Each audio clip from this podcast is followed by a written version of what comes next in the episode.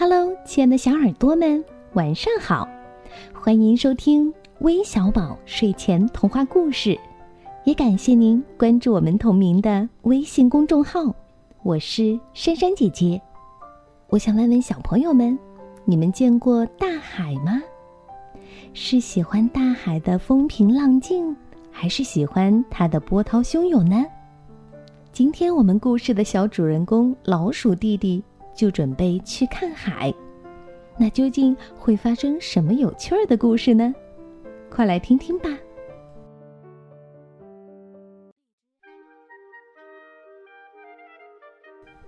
老鼠弟弟很喜欢游泳，有空了他就到离家不远的池塘里去游泳。可是最近好久没下雨了，池塘里的水一天比一天少。老鼠弟弟看在眼里，急在心里。如果池塘里的水干涸了，他就不能游泳了。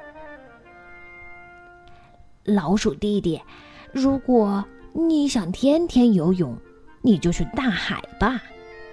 大海无边无际，永远也不会干涸。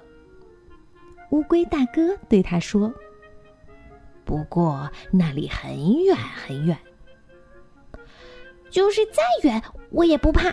我一定要去大海看看。就这样，老鼠弟弟收拾好东西，独自出发了。不知道走了多久，哗哗哗！突然，前方出现一道巨大的水流。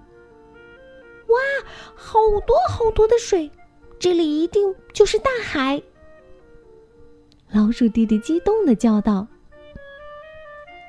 呵呵，这里呀可不是大海，这里是河。一条漂亮的鲤鱼游到了岸边。你要去大海，还要继续向前走哟。嗯，谢谢您，鲤鱼姐姐。说完，老鼠弟弟又出发了。轰轰轰！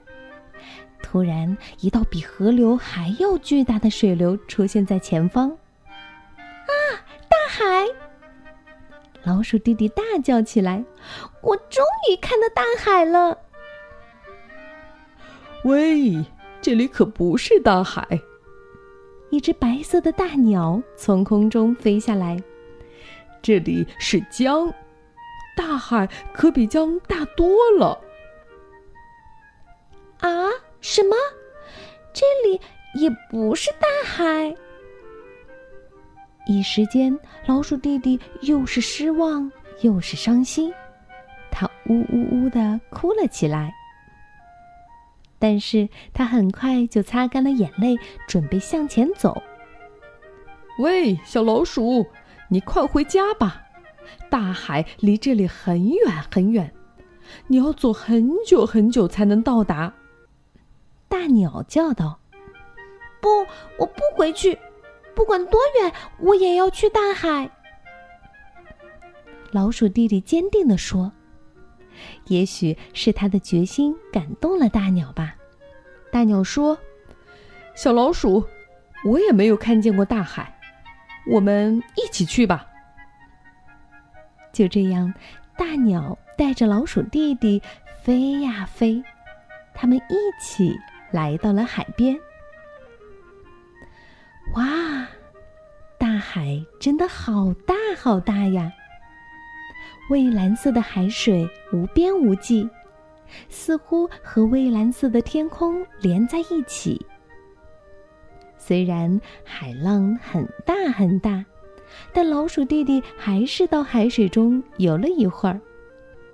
游着游着，老鼠弟弟忽然想起了家乡的那个池塘。于是，老鼠弟弟又回家了。哇！老鼠弟弟发现那个池塘里的水又满了，呵呵，看来呀，他以后又可以经常游泳了。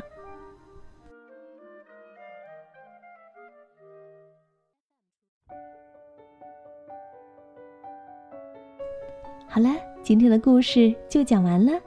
小朋友们可以在评论当中说一说。你们和大海之间有趣的故事吧。